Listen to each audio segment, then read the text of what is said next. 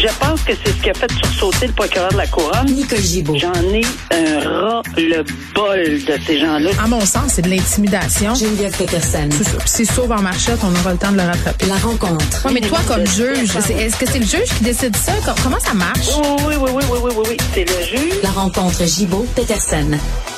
Salut, Nicole. Bonjour Geneviève. Bon, les deux parties dans le procès de la fillette de Granby, euh, ben, en fait, le, le procès de sa belle-mère, euh, présentent leur position finale. Oui, les deux parties, lundi et mardi. Lundi, défense, parce Mm. qu'il avait présenté des témoins, donc il doit faire sa plaidoirie en premier, l'avocat de la défense.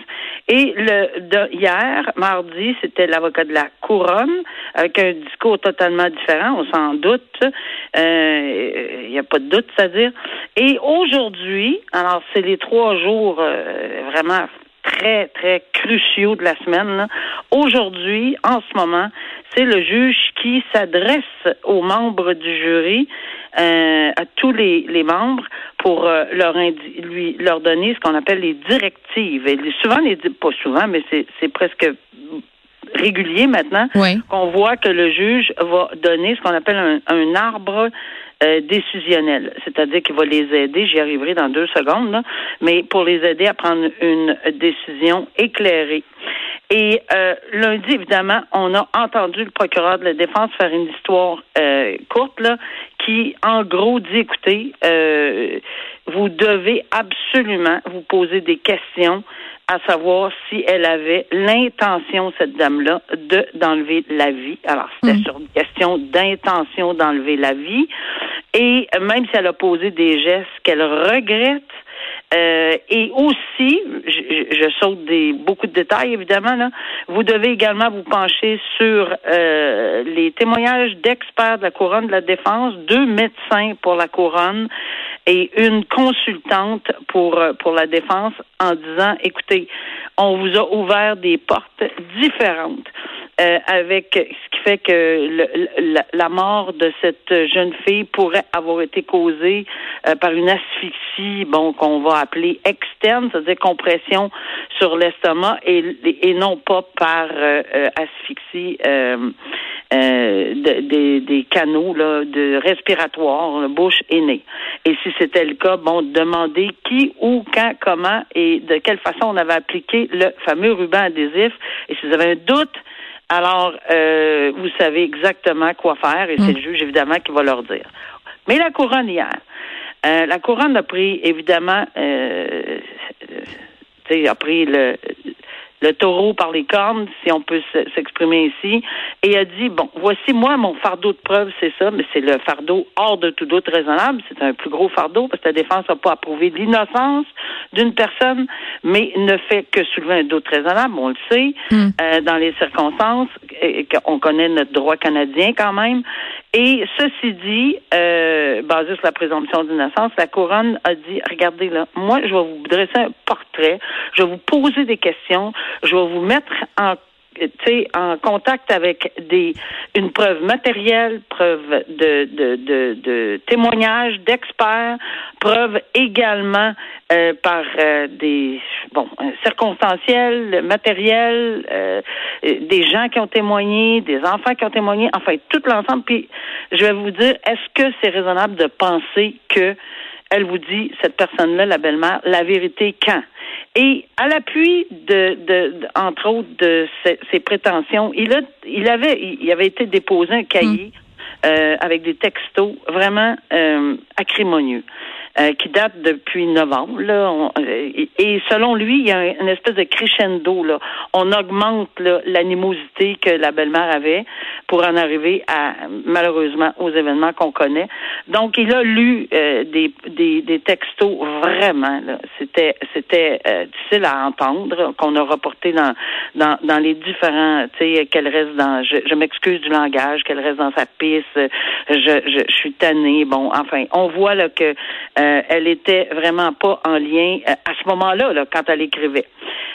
Alors, euh, quand elle vous dit, le procureur de la couronne, que je voulais son bien en l'attachant pour, pour, etc., là, pour pouvoir avoir son rendez-vous avec euh, le pédopsychiatre, est-ce que euh, vous la croyez? Puis est-ce que vous croyez la, la consultante en pathologie lorsqu'elle vous dit que un tout petit trou ça elle pouvait respirer. Et un autre euh, élément qu'il a soulevé, est-ce que vous la croyez lorsque vous regardez les photos, et il leur a montré des photos, et qu'elle vous dit qu'elle est en santé, cette jeune fille-là, même elle avait peut-être un surpoids. Donc, je vous laisse le tout à apprécier euh, dans les circonstances. Le juge, aujourd'hui, ce qu'il fait pour faire... Euh, il, il reprend tout ça et il donne des directives et, il va ouvrir des verdicts. Il a, il a fait une allusion là qui va ouvrir certains verdicts là, comme meurtre deuxième degré, homicide involontaire. On verra ce qui ce qui va ouvrir par la suite. Mais il a donné euh, vraiment, il a fait allusion là, ça va se conclure aujourd'hui. Et il a dit de mettre de côté ses émotions, d'être rationnel, de tenir compte de ces, de pas tenir compte de tous les préjugés, des craintes, des empathies euh, de l'une contre l'une ou l'autre des parties. Euh, et si vous avez un doute, évidemment, euh, c'est là qu'il va fort probablement indiquer dans l'arbre décisionnel comment comment faire pour si on a si vous le premier chef c'est le meurtre deuxième degré. Voici là et si vous en arrivez à la conclusion, vous avez un, doute, voici ce que vous pouvez faire. Alors, on va voir les, les, euh, les différentes façons d'arriver à différentes. Mais ça, c'est le jury qui va.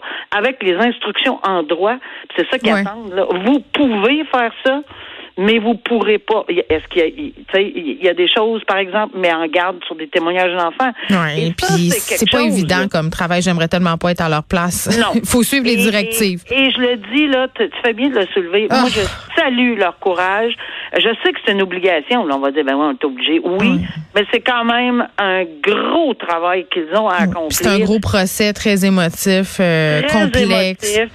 Et, et, et c'est sûr que on, on, tout le monde va attendre ce verdict-là avec impatience, mais ils seront dirigés en conséquence hmm. par le juge du procès. Mais moi, il y a un truc que je reviens pas, euh, Nicole, puis on, en a parlé tous les deux, euh, puis ce sont les jurys qui, dans n'importe quelle cause, après, sont laissés à eux-mêmes avec les images où elles ont vues. C'est ça, Il y, a des procès, il y a des procédures en ce moment, puis je pense qu'il y a des projets de loi. Là. OK. Je, Parce que ça doit pas, être euh, facile. trop là, pour essayer d'aider par la suite. Mais pendant... Euh, mais c'est sûr que... Euh, c'est un citoyen. Quand on va être membre d'un jury, on le fait comme citoyen. On n'est pas formé pour voir ces images-là. On n'a peut-être pas le bagage émotif. C'est quand même des images qui sont difficiles à regarder dans bien des écoles. Tu as tellement raison que ça a été après de gros procès très médiatisés. Euh, on peut penser à Bernardo où il y a des jurys qui sont encore sous le choc aujourd'hui. disais, toi, euh, tu pensais hein? encore euh, aux, images de Moi, j'ai encore même de la misère des images. Ça. ça s'estompe avec les années, mais c'est difficile. C'est très difficile de faire face à ça. Et j'ai siégé quand même longtemps dans ma vie. Là. Ah, donc oui, je pense que c'est une très bonne question. Et petite mm. fin, il y a un jury qui est parti parce que il a été en contact avec quelqu'un de positif à la COVID. Oh oh. Et ils ont eu très peur ce matin parce qu'ils en reste, ils, ont décidé évidemment de, mais il fallait qu'il en enlève deux là. oui, c'est ça. Il reste 12 jurés, mais ils ont décidé évidemment de le mettre de côté. Il va en rester juste un, puis ils vont être capables de continuer là, en se croisant les doigts qu'il n'y a pas d'autres qui se déclarent. Ouais. Ben, bon, euh, ils sont comme pas chanceux, mais on va pouvoir procéder, c'est la bonne nouvelle. Oui. Euh, Nicole, on parle d'un truc. J'en ai parlé un peu ce matin avec Benoît, puis vraiment, je ne comprends pas. Puis ça va peut-être pouvoir euh, nous éclairer. Là, euh, d'un côté, on a un gouvernement du Québec qui parle d'exploitation sexuelle, euh, dit et c'est épouvantable. Il faut mettre l'épaule à la roue pour contrer ce fléau-là. On a un changement de discours, même dans les jugements. Là aussi, on en discutait justement hier. Les proxénètes là qui se ramassent des peines quand même de plus en plus dures. puis là, on a cette histoire-là, un propriétaire euh, d'un bar de danseuses, ça se passe euh, en 2019 lors du Grand Prix de Formule 1 où les services euh, policiers de Montréal se présentent, contrôlent l'âge, entre guillemets, des danseuses qui sont là au Kingdom et se rendent compte qu'il y a une jeune femme mineure. elle n'a que 17 ans. Elle a prétendu en avoir 26.